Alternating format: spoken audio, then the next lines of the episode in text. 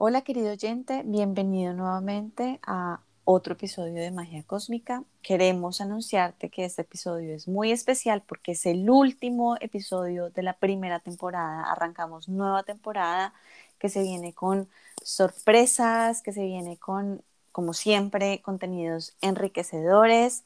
Em, de verdad. Cambios muy positivos. Claro que sí.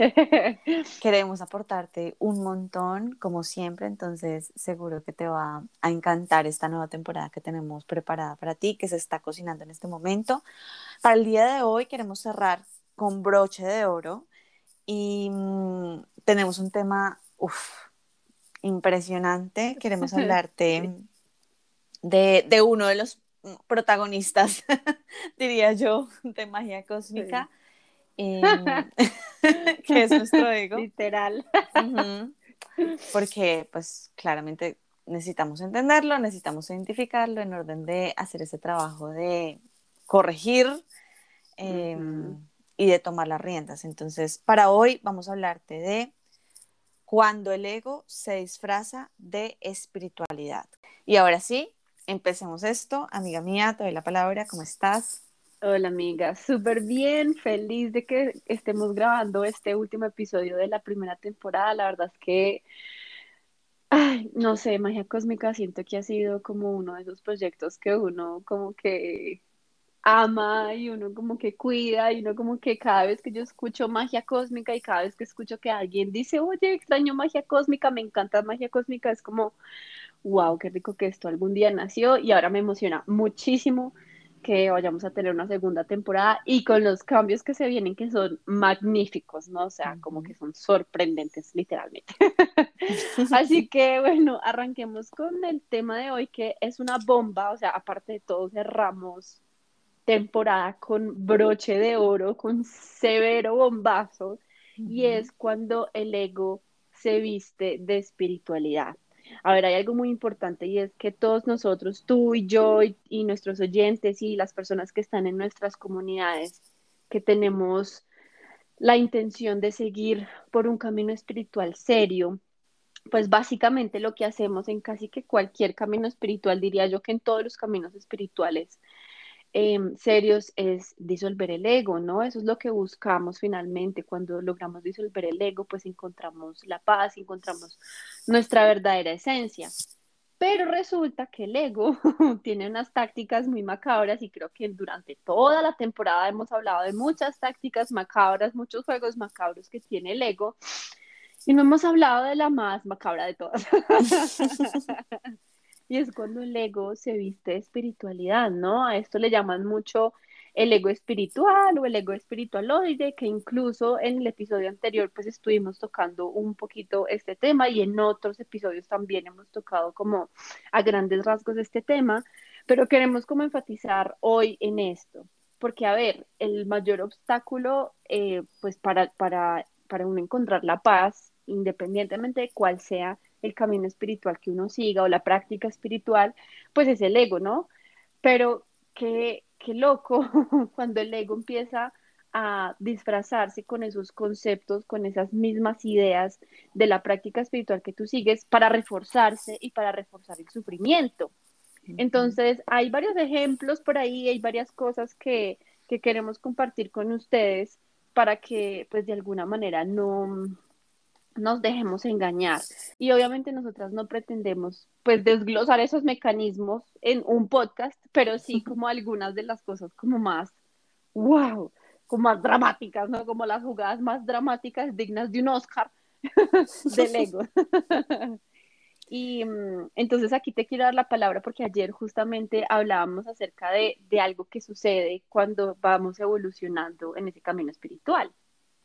Sí, es que, claro, nosotros estamos en este camino de despertar espiritual y, y, nos leemos los libros y, eh, asistimos a las conferencias y seguimos a personas que sabemos que o, que, o en las cuales confiamos para que nos aporten y, de alguna manera sean como esa guía o ese referente o ese, o ese soporte, ¿no?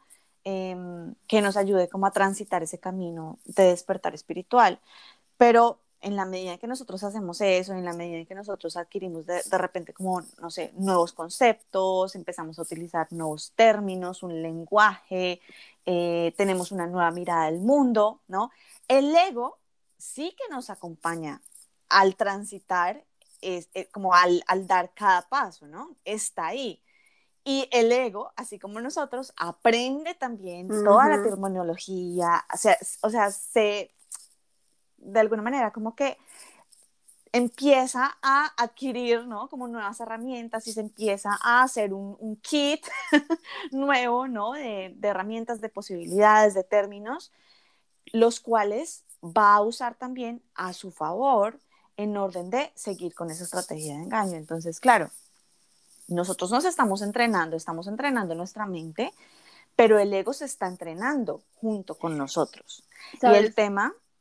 Quería hacerte ahí un ejemplo de justamente eso, no olvides lo que vas a decir, pero justamente eso que estás diciendo me hace pensar, no sé si tú te viste la primera película de Los Increíbles, en uh -huh. que eh, Bob tiene que ir a esta isla a luchar con unos, sí. con unos monstruos y el, pues el monstruo o la, la, máquina esta o el villano, lo que sea, cada vez que él le, le saca como un golpe, una táctica, él lo aprende y se hace más fuerte, pues así es el ego. Exacto, literal. Porque en la medida en que nosotros nos hacemos más fuertes, en la medida en que nos hacemos más conscientes, en la medida en que, eh, digamos, como que estamos más avanzados, entre comillas, en este camino y en este transitar espiritual, el ego también se hace más sofisticado y así su, se hacen igualmente sofisticadas sus técnicas de engaño. Entonces, claro, pasa, ¿no? Que, que estamos, eh, bueno, o sea, con esta nueva mirada y empezamos a incluso como a, a, utilizar conceptos espirituales para justificar el ego. Entonces, uh -huh. yo, no sé, a mí se me ocurre ahorita mismo una y es como, como el decir, ah, no, es que mm, eh, estoy en esta situación, ¿verdad? Pero entonces eso se resolverá por sí solo, el universo me llevará a la situación como mejor sí. para, ¿no? La, lo mejor que para todos los incluidos, eh, ya vendrá, Dios proveerá, uy, esa, la Dios proveerá, ¿no? Uh -huh. Y yo creo que esto tiene muchísimas aristas, sí. mmm, pero acá se empieza a evidenciar ese engaño. No sé, amiga, si tú quieres acá cómo seguir aportando algo de sí. ejemplos. Sí.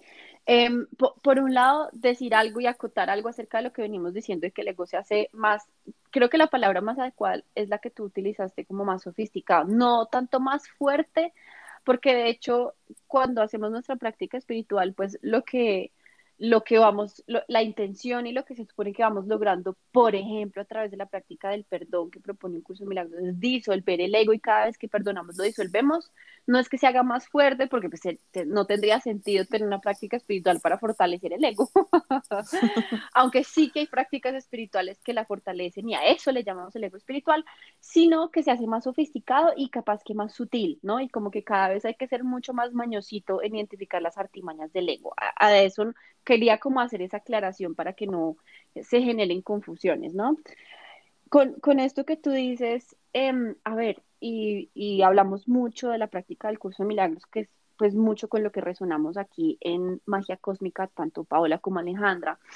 Sabemos que una de las cosas fundamentales o, o uno de los pasos fundamentales que hay que seguir en la práctica del perdón que propone el curso es entregárselo al Espíritu Santo, ¿no? Entregarle uh -huh. la, la situación eh, al Espíritu Santo y que Él me guíe qué hacer, ¿no? Y finalmente el Espíritu Santo es la guía interna, el maestro interior, ¿no? La sabiduría eh, eh, divina o, o, o, mi divino interno, ¿no? La divinidad que habita en nosotros. Exactamente. Entonces, está perfecto que nosotros hagamos eso y que entendamos que no es nuestro, nuestra necesidad de control la que tiene que decidir las cosas, sino que hay una inteligencia muchísimo más grande que nosotros, que es justamente esta, el espíritu, la divinidad interna o lo que sea, la que, la que toma las decisiones y sí que es uno de los pasos fundamentales hacer esto, entregarlo.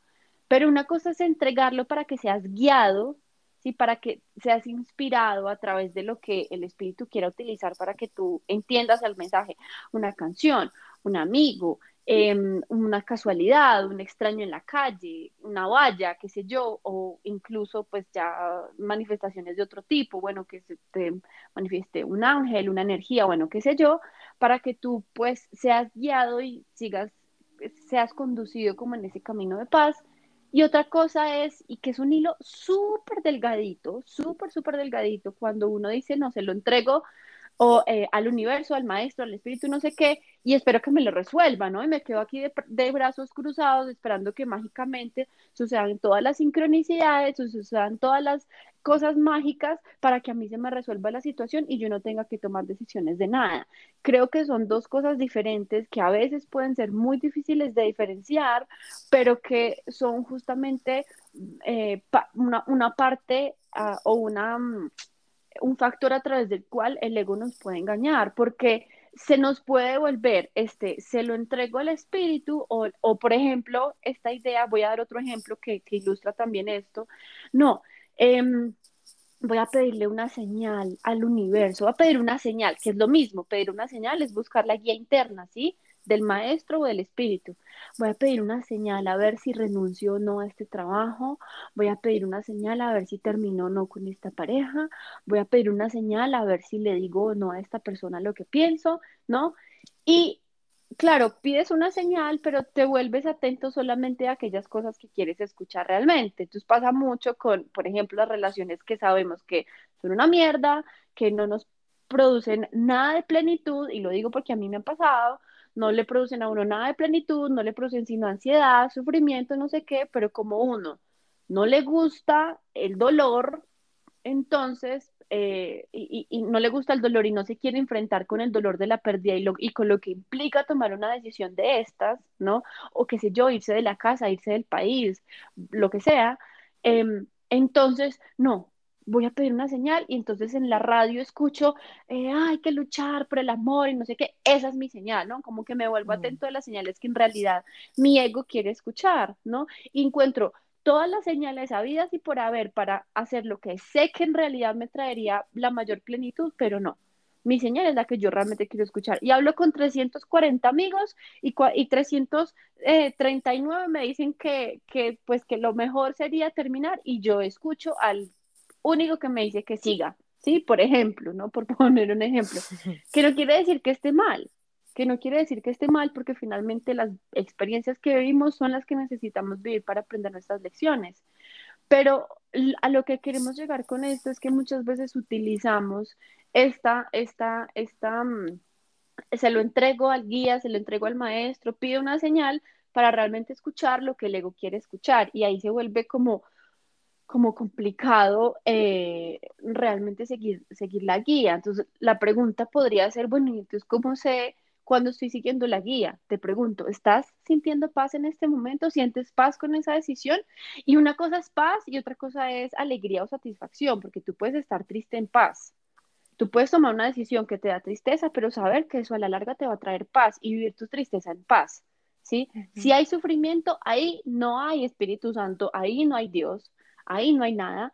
Y lo que decía, esto, todo esto se nos puede volver en esa idea que ya está trasnochada de, de algunas prácticas religiosas de, no, pues Dios proveerá, ¿no? Y entonces el, la persona que Dios me mande, y es que esto fue lo que Dios me mandó, y es que esto fue lo que Dios me mandó, literalmente. ¿Y cómo así que esto fue lo que Dios me mandó? Entonces, ¿no? Entonces, ah, esto fue lo que Dios quiso, lo que el Espíritu Santo quiso, y yo me quedo aquí de brazos cruzados porque esto fue lo que el Espíritu Santo quiso, y yo estoy aquí, eh, eh, ¿cómo se dice?, sufriendo sin hacer realmente el trabajo que toca hacer, que es perdonar, que es realmente entregarle al maestro interior, que el maestro interior te puede dar todas las señales habidas y por haber para que tomes alguna decisión, para que te muevas, para que hagas, para que hagas algo, ¿sí? Esos son dos ejemplos muy concretos y antes de dar otros, no sé si tú quieras decir algo ahí al respecto. Sí, yo creo que en, en todos los episodios como que encuentro un factor común y es que hemos hablado mucho y hemos recalcado mucho la idea de que a la final todo es cuestión de perspectiva, ¿no? Entonces yo en algún punto les mencionaba como, ah, yo soy fan de las de las series, de los documentales sobre crimen, porque me encanta como el proceso judicial y me encanta ver justamente cómo esto funciona y, compararlo, cómo funciona cómo funciona uno mismo, ¿no? Cómo funciona la mente cuando se pone como eh, de abogado, ¿no? Y entonces en, en algunas series em, lo que se dice en cuanto como al proceso de defensa es como no importan los hechos, ¿sí? Los hechos están ahí para que tú los tomes y los haga, y, te, te, hagas la historia que resulte más convincente para el jurado, ¿no? Entonces a la final el que gana es el que convenza al jurado. Los hechos son los mismos, pero sí. las dos versiones, ¿verdad? Eh, resultan de repente una más convincente que la otra y esa es la que gana, pero a la final no tiene nada que ver con, con lo que pasó, con, con lo, que es justo, porque a la final, ¿qué es justicia? ¿No? Es lo que nosotros creemos, de acuerdo a todas esos argumentos, justificaciones que le dan peso a nuestra decisión de decir esto es justo, esto es perdonable, esto es condenable, etcétera, etcétera. Entonces, a la final, sí que todo es cuestión de perspectiva. Y cuando nosotros, cuando tú decías como, es que al final uno busca, ¿no? Como lo que quiere escuchar, ¿sí? Puede que todos los amigos uh -huh. a, a, los que tú, entre comillas, entrevistes para, ¿no? Para hacer el sondeo de qué es lo que debo hacer. Entonces le voy a preguntar a 10 amigos y todos puede que te digan exactamente lo mismo, ¿sí? Pero si tú quieres escuchar lo que tú quieres escuchar, no hay poder humano, ¿no? Como que todos te pueden decir, oye, vete de ese trabajo porque estás infeliz y tú dices como, no, seguramente esto es un reto de la vida, qué sé yo, ¿sabes? Como que tú siempre encontrarás la manera de justificar aquello por lo cual tú te quieres, aquel camino por el cual tú quieres irte, ¿no? Aquel camino que tú quieres tomar. Entonces, y... creo Espérate, ya te, ya te dejo. Dale, dale. Eh, da, da, es que me, me, emociona mucho cuando te escucho. sí, por, e, por, eso estamos acá en este podcast. Así surgió. Entonces, creo que, que, y eso también lo hemos dicho, y por eso me parece que este es un cierre hermoso de la primera temporada, porque creo que resume de, alguna manera, ¿no? Como que hace ese, ese, ese, cierre de recopilación de las cosas más importantes que hemos hablado a través del podcast en todos los episodios. Y en, en, hemos repetido, hemos recalcado también, o lo hemos mencionado en ocasiones, esto de lo que tú hagas a la final no es relevante, ¿no? Porque si tú, si estamos hablando que eh, este mundo, ¿no? A la final es simplemente el producto de lo que tú percibes de él, ¿no? Como que estás viviendo en un mundo sin significado y el significado lo adquiere algo, es cuando tú le das el significado a esa cosa. Sí, es como esto de, no existen los hechos, existen las interpretaciones, entonces uh -huh. a la final lo que tú hagas es irrelevante, ¿no? Lo que tú hagas es completamente relevante lo que importa realmente es desde qué lugar tú lo estás haciendo, ¿no? Entonces, volviendo como a retomar este, este ejemplo que tú dabas anteriormente, eh, listo, yo quiero tomar, eh, tengo una decisión por tomar o, quiero hacer algo y no sé qué hacer y entonces le pongo como en manos al Espíritu Santo la situación, ¿verdad? ¿Desde qué lugar yo estoy eh, como aproximándome a la situación? ¿Sí? Entonces yo digo, un escenario uno, yo digo, mmm, entregar al Espíritu Santo esta situación para que se resuelva por sí sola, porque confío plenamente en la sabiduría del universo y sé que sea lo que sea que pase, va a ser lo mejor para todos los involucrados, ¿sí? Pero resulta que lo que hay detrás de eso es miedo a confrontarme, a, uh -huh. a confrontar a una persona, a confrontar uh -huh. eh, que... A incomodarme. Repente, exacto, a incomodarme. A confrontar que le tengo que decir una verdad incómoda a alguien. Eh, a confrontar uh -huh. que de repente, mm, si hago esto, eh, no sé, me voy a, voy a perder mi empleo o voy a arriesgarme a cosas que tal vez no me resulten chéveres, eh, alegres, ¿no? van a ser malucas, van a ser incómodas, etcétera, etcétera. Entonces, detrás de esa idea está el miedo a las consecuencias a las que yo le temo, ¿verdad? Entonces ese es el primer escenario. O escenario dos, ¿no? Entonces yo le entrego esto al universo, pero porque yo sé que mi miedo realmente es que las cosas se salgan de mi control, ¿no? Entonces yo, de hecho, al entregarle al universo, me estoy enfrentando al miedo, a, a mi mayor miedo, porque lo que suele suceder es que yo normalmente controlo, normalmente estoy eh, obsesionado, ¿no? Como haciendo planes, estrategias, manipulando las situaciones para que no se salgan de, de mis expectativas, para no decepcionarme, ¿no? Entonces, realmente lo que hay detrás es el, como por decirlo así, ¿no? Como la, la valentía, ¿no? La valentía de enfrentarme justamente a lo que más temo, que es la incertidumbre, que es entregar el control. Entonces son dos escenarios completamente diferentes y justamente ahí está la respuesta, ¿no? Que tanto buscamos cuando nos preguntamos como, ¿qué tengo que hacer en este momento? Ok, no importa lo que hagas, importa desde qué lugar lo estás haciendo. ¿Te estás enfrentando al miedo o lo estás evitando? Porque ahí está tu respuesta.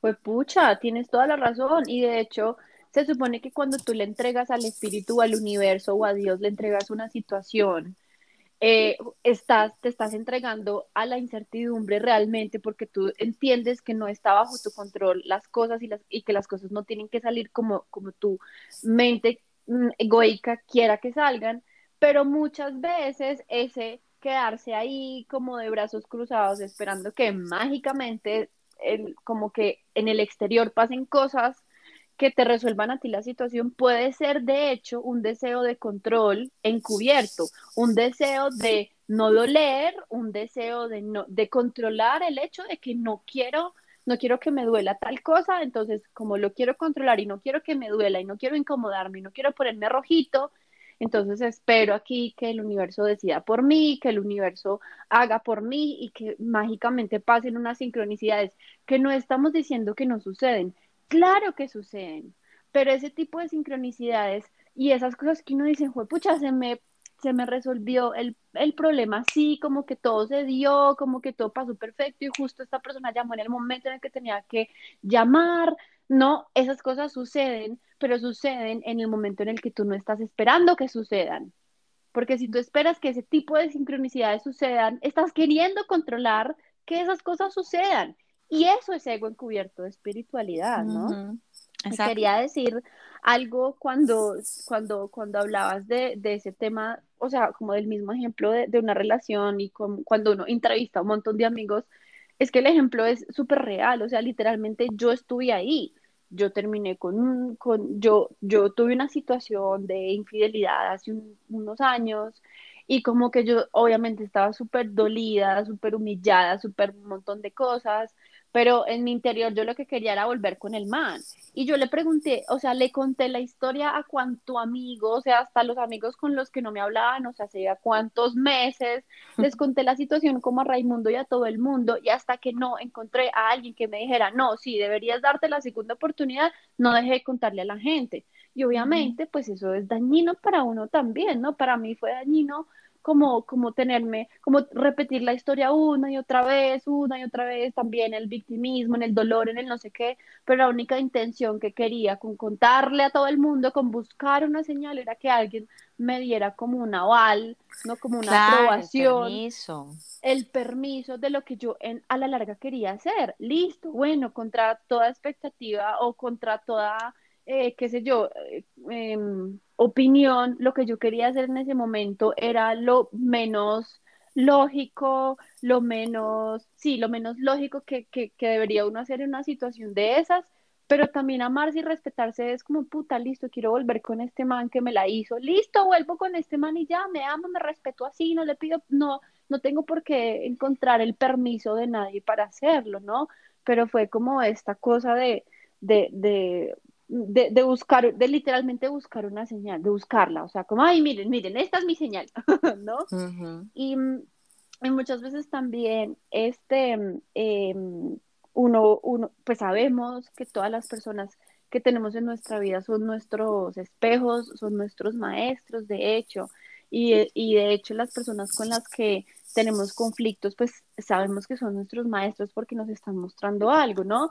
Pero hay algo que, que de hecho le, le, he escuchado mucho a Ricardo Ponce, que ahorita hay una cosa loca ahí con él, pero pues rescato una cosa que, que él dice y es, te vas a quedar 30 años aprendiendo con el armario, o sea, con el armatroste que ahí lo tienes porque, porque ya esa relación, o sea, realmente no está pasando nada con esa persona o, o te genera un conflicto impresionante, 30 años, 20 años, 15 años, lo que sea, te vas a quedar entonces 30 años ahí aprendiendo.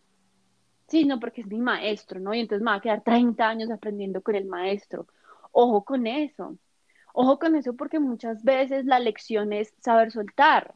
Y ya Mm, lo hemos hablado en otros episodios. Muchas veces la lección es, bueno, puede que no saber soltar, pero sí saber confrontar, aprender a confrontar, aprender a expresar tu verdad, ¿no? sí. Aprender a irte o aprender a quedarte, pero bajo otras circunstancias, qué sé yo. Y es que en, e- en esa situación que tú planteas, eh, de decir como, ay, eh, no sé, me voy a quedar en esta situación porque es que yo perdono, porque soy espiritual, porque, ¿no? Exacto. Pero estoy hecha un- una montaña rusa emocional por dentro, ¿sí? Todo el rato. Y, sí, y no estoy en paz, pues, ¿de qué me sirve? Ujú, ¿No? Como que ujú, estoy, deci- estoy tomando la decisión de no estar en paz. Y a la final, ujú. Perdonar o amar, porque eso me lo preguntaban de hecho por ahí recientemente, no significa quedarse en un lugar. Uno se puede ir y perdonar, o sea, uno puede perdonar y aún así irse, o uno puede irse de una situación amorosamente. Y el hecho de que te vayas no quiere decir que dejaste de amar. ¿no? Claro, total. Y de hecho creo que esta parte es fundamental, o sea, ah, entonces, porque la, la pregunta puede surgir una y otra vez, y es, bueno, si el ego se vuelve tan astuto, entonces yo cómo hago para diferenciar entre si estoy tomando una decisión con el ego y si estoy tomando una decisión o estoy actuando con el espíritu o con el maestro interior. Y esa es justamente la respuesta. ¿Estás en paz? Mm, En estos días hablaba con un amigo muy querido acerca del tema económico, ¿no? Y esta persona me, pues, y hablábamos acerca como de la situación económica y no sé qué, y entonces como que me decía como, sí, yo tengo esto entregado al espíritu y no sé cuántas. Y yo le preguntaba, ven, te hago una pregunta, ¿tú estás en paz con tu situación económica? No. Entonces, ¿crees que estás escuchando la guía? No. La respuesta es no. Porque, claro, muchas veces uno lo que necesita, por ejemplo, a través de una situación de escasez económica, es aprender que, no sé, que, que el dinero no tiene importancia, que lo importante es otra cosa. Ok, pero ¿cuántos años llevas aprendiendo eso? ¿Sí? ¿Y cuántos años entonces llevas sufriendo y entregando y entregando y entregando y entregando y realmente sigues en un estado de sufrimiento? Entonces, si no estás en paz, ahí no hay verdad, ahí no hay espíritu, ahí no hay maestro interior. Entonces probablemente toca empezar a tomar decisiones diferentes y eso es lo que le tienes que entregar al espíritu. Hey, listo, ya entendí, esta situación me genera sufrimiento, ¿qué tengo que hacer? Muéstrame el camino. Y muéstrame el camino es que a veces nos toca darnos una patadita en la nalga y mm, hacer cosas diferentes, ¿sí? Porque, a ver, también hablamos mucho y puede generarse confusión entre, es que no hay que hacer nada. No, no hay que hacer nada en lo externo y también hemos hablado mucho y seguramente lo hablaremos de esta idea, es que no hay que hacer nada eh, en lo externo, sino percibir diferente en lo interno. Claro, pero percibir diferente en lo interno de repente es decir, ah, mira, la forma como yo he hecho las cosas desde atrás hasta el día de hoy, pues ha sido esta forma. Ok, no me ha funcionado. Ve, mira, de repente esta forma puede ser más eficiente. Esto es cambiarlo en lo interno que me incita o que me lleva a, pues, tomar decisiones en lo externo, porque finalmente estamos en un mundo que percibimos como material, que percibimos como dual, y pues no hay que olvidar ser normales y no hay que olvidar que pues mientras tengamos un cuerpo y vivamos en un cuerpo, pues hay que sostener ese cuerpo y hay que hacerlo mover y hay que hacerlo sobrevivir, etcétera, etcétera. Entonces, pues hay que tomar decisiones también y hay que traducir ese cambio de percepción que, genera, que se genera internamente en una nueva manera de actuar. Puede que no lo hagamos conscientemente, pero si, si realmente hacemos un cambio de percepción en lo interno, eso inevitablemente nos va a llevar a actuar de una manera distinta, sí o sí. ¿No? Que eso no tiene que estar bajo nuestro control. Por eso es lo que decimos cuando decimos no hay que hacer nada. Es que tú no tienes que forzarte a hacer nada distinto. No hay que forzarte a hacer nada distinto. Pero cuando percibes distinto, automáticamente y sin darte cuenta, actúas distinto. Es como cuando estamos, eh, seguro que a ti te ha pasado en tus sesiones. Eh, individuales de perdón, a mí me ha pasado en mis sesiones de bioscodificación, cuando una persona cambia su percepción acerca de algo, es que ya uh -huh. su lenguaje corporal cambia automáticamente y eso, eso es hacer algo en lo material, la materia cambió. Cuando hay un cambio interno, hay un cambio también externo. Se nota en el lenguaje no verbal de la persona y eso se nota en la manera de actuar de la persona, ¿no? Entonces, la clave de todo esto es, ¿estás en paz? ¿Realmente estás en paz? Y te doy la palabra y tengo otros ejemplitos por ahí pendientes. Sí, no, es que, ¿sabes qué? Yo creo que cuando hablamos de no hacer nada, ¿sabes? Como que no tenemos que hacer nada y más bien tenemos que entregar. De verdad que a mí lo que se me viene como a la mente es que lo que tenemos que entregar y lo que tenemos que soltar justamente es nuestros juicios y nuestras percepciones, ¿no? Como a veces decimos, mm, no sé, yo eh, necesito perdonar a una persona, ¿no? O, voy a perdonar a una persona, pero entonces cuando decimos eso, pone, depositamos instantáneamente como nuestras expectativas de cómo debería lucir ese perdón, ¿sí? Y justamente eso es, es, lo que tenemos que, a lo que tenemos que renunciar. Justamente el decir no hacer nada significa no poner mis expectativas en cómo debería lucir eh, amar a una persona, cómo debería lucir, em, no sé, mm, ser abundante, cómo debería lucir perdonar, ¿sí?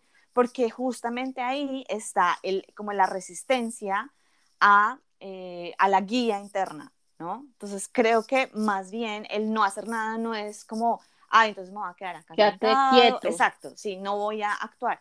Y, y, y, eso me hace también pensar en, en, un curso de milagros en una maestra que, de la cual he estado como muy pegada últimamente, se llama Lisa Anatoli. Ella dice justamente esto, ¿no? Como que recalca la idea, la idea de, recalca la idea que, que nos plantea un curso de milagros de no hacer nada, no tienes que hacer nada. Entonces ella dice como, claro, muchas personas vienen y me preguntan como, ah, bueno, entonces no, no voy a hacer nada, entonces, em, no sé, mm, me quedo, no sé, necesito de repente soy emprendedor, necesito buscar mis clientes, ¿verdad? Para vender mis productos o lo que sea. Pero entonces como no tengo que hacer nada y como se lo tengo que dejar al Espíritu Santo, entonces yo me quedo acá, y entonces yo procrastino y entonces no me doy, me doy, me doy el, el, mes de vacaciones, entonces eh, estoy dejando que la guía y que la creatividad venga por sí misma y que, ¿verdad? Ella dice como no se trata de, o sea, está, ahí estamos un poquito como... Eh, no el ego se malinterpretando. Exacto, está, el ego se está desplazando de, de espiritualidad estamos malinterpretando la situación a favor de nuestro ego que quiere justificar la pereza, que quiere justificar ah, el, la relajación y no, y, la. Sí, y el no hacer nada el no hacer nada, el no hacer nada no es literalmente en el plano no hacer nada y quedarnos acostados en la cama todo el día. Qué bueno Porque eso, es, una mala interpretación. Sí, de hecho ¿Sí? sí. eso también no hacer no hacer nada es hacer algo y es no hacer nada. Porque si no, sí, sí, El de, el, ella dice como, o sea, yo soy completamente activa en mi día, ¿sí? Hago un montón de cosas lo que sucede es que yo no estoy depositándole a mi día mis expectativas de cómo debe lucir, sino que estoy literalmente siendo un canal, permitiendo, porque estoy completamente presente en lo que está sucediendo, ¿sí? Estoy aceptando radicalmente lo que está sucediendo y me estoy enfrentando a la situación desde justamente esa guía interna,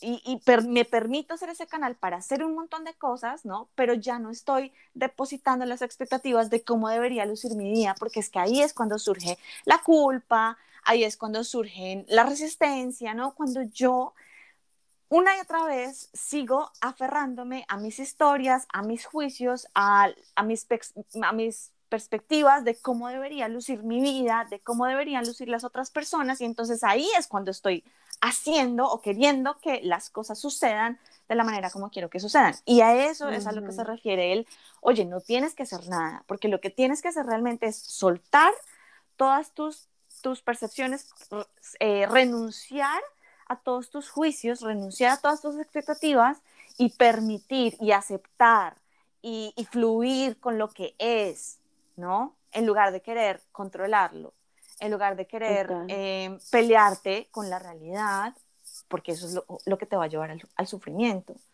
¿Mm? Sí, totalmente. Hay otros ejemplitos. Uno es, y no nos vamos a extender mucho en este porque de esto hablamos en el episodio anterior, y es chantarle al otro lo que el otro está proyectando a ti, como igual devolvérselo, pero sin siquiera analizarlo. Y lo, lo explico así súper breve. Ya sabemos que la ley del espejo nos dice que, claro, si a ti te molesta algo del otro, realmente eso habla más de ti que del otro. Lo mismo cuando el otro, cuando al otro le molesta algo de ti y te hace esa crítica, pues tú ya sabes que eso está hablando pues del otro más que de ti. Pero si eso a ti te molesta, ¿no? El ego aquí se puede disfrazar de espiritualidad, como uno cuando le devuelvo eso como, oye, pues revísate que pues el colmo, eso es tuyo y eso no es mío, ¿no? Y se lo devuelvo completamente, pero me moviliza emocionalmente y ni siquiera me tomo el momento de pensar, bueno, ¿qué de eso me está movilizando? Y si me está movilizando, pues, ¿qué de, de eso hay realmente en mí, ¿no? Entonces, cuando yo utilizo este tipo de como de argumentos o de conceptos como el de la proyección para para, para ni siquiera analizarme, para, para chantarle al otro, como, ay, listo, sí, eso es suyo y yo no tengo nada que ver con eso, pues ahí hay ego disfrazado de espiritualidad, ¿no? Y si quieren em, profundizar. Eh, profundizar en esto, pues pueden ir al episodio inmediatamente anterior, que ahí pues hablamos todo un episodio de esta parte, ¿no? Em, y otra, bueno, ya hemos hablado, utilizar los conceptos de la espiritualidad. Y es que podríamos dar muchos ejemplos, pero pues primero no se nos ocurren y segundo hay, pueden haber infinitos ejemplos de, de la espiritualidad, em, de, de, de, cómo el ego utiliza conceptos de la espiritualidad para hacer justificaciones y no hacer el trabajo. O por ejemplo, esta idea de elegir el amor o el miedo, ¿no? Que ya lo hemos hablado también, no. No, en esta relación yo elijo el amor, pero elijo mi, versión limitada del amor. No, no, no, no es tu versión del amor, no es tu versión del amor. Y muchas veces, y ya lo hemos hablado en otros episodios, muchas veces el amor se esconde detrás de aquello que es lo que más miedo te da, muchas veces. Porque uno en el fondo siempre sabe qué es lo que le va a traer más plenitud, qué es lo que le va a traer menos paz, y es lo contrario a lo que uno limitadamente piensa que es el amor. No, elijo el amor y me quedo entonces en esta relación de pareja, porque amor igual relación de pareja, pero esta relación es una mierda. No, ahí no es el amor. ¿Ah? Em, y, bueno, eso que dijiste, amiga, eso que dijiste, amiga, me encanta porque eh, justamente estaba pensando en algo que se conecta perfecto y que también creo que podría como ser una bonita conclusión Mm, que le podemos regalar a la gente de este episodio y es que mm, yo pienso en espiritualidad y pienso en hacer el trabajo, ¿no? En hacer el trabajo, en, en entrenamiento mental, en entrenarte mentalmente y hacer tu trabajo de, de, ok, soltar, soltar mis juicios, soltar mi percepción, ¿no? Empezar a recibir em, como esa otra manera de ver las cosas, invitar al Espíritu Santo a que me ayude, como esto me, me encanta, em, no sé de dónde lo escuché, no sé si fue directamente en el curso de milagros. Sí, creo que sí, directamente en un curso de milagros. Y es como un niño, ¿no? Un niño ve la vida, pero un niño ve la vida con la humildad de que el niño simplemente no, no conoce el significado de la vida, ¿no? Entonces el niño se acerca a algo, lo explora con curiosidad, pero entonces en un punto le pregunta al adulto, oye, ¿para qué es esto? ¿Qué significa esto? ¿No? Y entonces lo que la invitación que nos hace un curso de milagros es, ok, empieza a ser como un niño, ¿no? A acercarte a la vida y a explorarla con esa curiosidad y con esa ignorancia, ¿no? Como con, ese desconocimiento más bien, con ese desconocimiento de lo que es y entrégale al Espíritu Santo la, la, mirada, ¿no? Correcta de cómo deberías tú empezar a percibir las cosas. Ahí está justamente el trabajo. ¿no? Y, Con la humildad de que no sabes qué es lo que significa nada. Exacto. y, y creo entonces que ese hacer el trabajo, de hecho, está en enfrentarse a eso que nos da tantísimo miedo. Y, y entonces no podemos decir, recalcar eh, demasiado esto, o sea, como que siempre hay que, hay que recordarlo siempre tú estás escuchando la guía, estás realmente entregándole la situación al universo, a Dios, como lo quieras llamar, si te encuentras en paz. Y ojo que aquí también el ego puede utilizar una artimaña muy maliciosa porque pues mientras tengamos un cuerpo tendremos un ego y mientras tengamos un ego habrá motivos por los cuales sufrir, pero uno y, uno podrá decir como, ay, no, no estoy completamente en paz, ¿cierto? Porque siempre estamos buscando una cosa como como que nunca llegará. Pero En este momento me acuerdo de una de las sesiones grupales que hiciste en biodescodificación, em, muy, muy poderosa. Y mm, es como, ok, la persona encuentra que se siente súper una carga para el mundo. Y yo me sentí completamente identificada con esa sesión, porque dije como, wow, me identifico completamente, ¿sí? A veces también me siento una carga para las demás personas. Pero entonces le dijiste algo que para mí fue como, wow, le sacaste del estadio y fue como, ok, eh, no sé, tú estás constantemente, ¿no? como pones tus expectativas, ¿verdad? y pones tus juicios en cómo debería lucir, eh, no sé, como lo bueno, ¿verdad? Lo, lo, correcto. Y entonces juzgas, por lo tanto, o rechazas el ser una carga para las demás personas. Eso es justamente lo que estás evadiendo. ¿sí? Pero ¿cómo crees que puedes sanar eso si no te enfrentas al miedo de ser una carga para la gente? Al contrario, tienes que convertirte en la puta ama de, la, de las cargas, ¿no? Y, y, ser, y ser una carga por excelencia y disfrutártelo y gozártelo y aceptarlo radicalmente y dejar de pelearte con lo que es y dejar de poner tus expectativas en cómo deberías lucir tú o cómo deberías ser o, o cómo deberías relacionarte con la gente. Y entonces podrás sanar. Pero solamente cuando te enfrentes a ese miedo. Y de eso se trata de hacer el trabajo. Entonces, ahora, otra vez, ¿qué estás haciendo? Es completamente relevante. Fíjate más bien desde dónde lo estás haciendo. Porque si lo que estás haciendo es evitar tu trabajo, pues ¿qué, estás, qué vas a hacer o, a qué te vas a llevar? Justamente a llevar a tu ego a disfrazarse de espiritualidad para justificar aquello que, aquello, eh, que te que te da más comodidad, ¿no? Que te, que te sigue manteniendo en tu zona de confort. Ah, no. Y comodidad aparente, porque realmente si fuera comodidad, si fuera plenitud, listo, estarías perfecto, en paz. todo bien. Exactamente. Y no lo es como exactamente, súper aparente, súper engañosa esa, esa, esa zona de confort, que ya hemos hablado también en otros episodios de la engañosa zona de confort.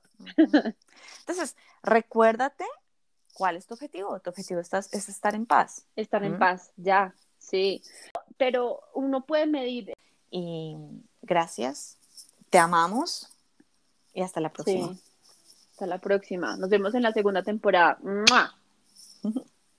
En general uno puede decir, sí, estoy en paz con mi realidad, estoy bien, sí, tengo cosas que trabajar, hay conflictos en los cuales tengo que seguir perdonando, no haciendo el trabajo, pero si me siento en general en paz, sí, sí, aunque sienta dolor, aunque sienta rabia, los puedo sentir en paz, entonces em, estoy escuchando la guía. Si no, entonces hay que hacer un poquito más el trabajo de como de desintonizar, desintonizar eh, como la frecuencia del ego y de las cosas que el ego me dicen y de repente realmente entregarlo, aceptar que, que entonces si no estoy en paz, quiere decir que no estoy escuchando la guía y decir, ok, voy a entregar esto, voy a renunciar a mi necesidad de entender estas cosas, voy a renunciar a mi necesidad de sobreanalizar estas cosas, voy a aceptar que no estoy entendiendo ni cumis si no estoy en paz.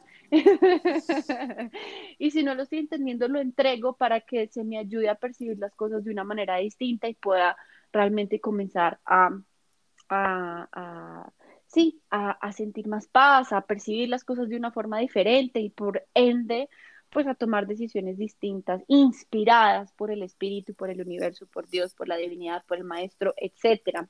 Aquí hay un último ejemplito y es otra, otra manera em, en la que el ego se cuela y se disfraza es cuando yo me quejo del que se queja, ¿no? Entonces, como se supone que no hay que victimizarse, entonces, ay, miren a este tan quejumbroso, tan victimista y no sé qué, ¿qué estoy haciendo yo? Exactamente lo mismo, ¿no? Ya hemos hablado también del tema de, de, que a veces hay que ser víctimas y también hay que honrar el papel de la víctima, porque cuando te encuentras con una víctima en tu vida y te genera tanto malestar, entonces quiere decir que eso también te está hablando algo de ti y en vez de rechazar a esa persona en su victimismo, pues pregúntate qué es lo que está diciendo, qué es lo que está hablando de ese victimismo acerca de ti, ¿no? Porque nada hacemos con criticar a alguien por criticar, por ejemplo, ay, miran a este tan criticón, ¿qué estoy haciendo? Criticar. no debería ser así, no está haciendo su trabajo de perdón, ¿no? Ay, mira, esta persona no está perdonando lo suficiente. ¿Qué estoy haciendo yo? Juzgando. ¿Sí? Entonces ahí también el ego se cuela un poquito. Y bueno, pensaría que esas son como ya hemos cubierto como varias formas en las cuales el ego se cuela. Invitarte a ti, querido oyente, si se te ocurre alguna otra manera a través de la cual el ego se cuela, algún otro artificio artimaña del ego eh, que se disfraza de espiritualidad para engañarnos un poquito, pues ya sabes que nos puedes comentar, en nuestras redes sociales, escribirnos, bueno, contactarnos y sumarte a esta conversación mágica y cósmica. No sé, amiga, si tú tengas algo más por decir. No, agradecerte, amiga, por esta primera temporada que fue hermosa, de verdad. Gracias, gracias por hacer lo posible. Te amo, te amo infinito.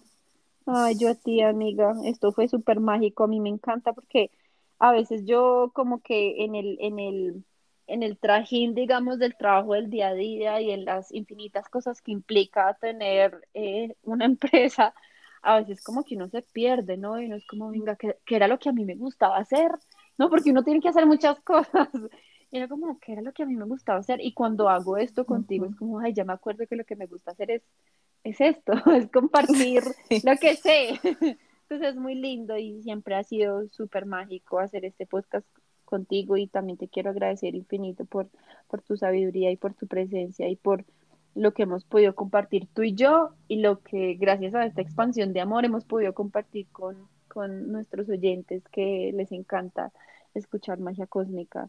Así que pues nada, esperen con, con locura, con, ansias, locas. Con ansias locas y magníficas la segunda temporada de Magia Cósmica que nos venimos con mucho, mucho más.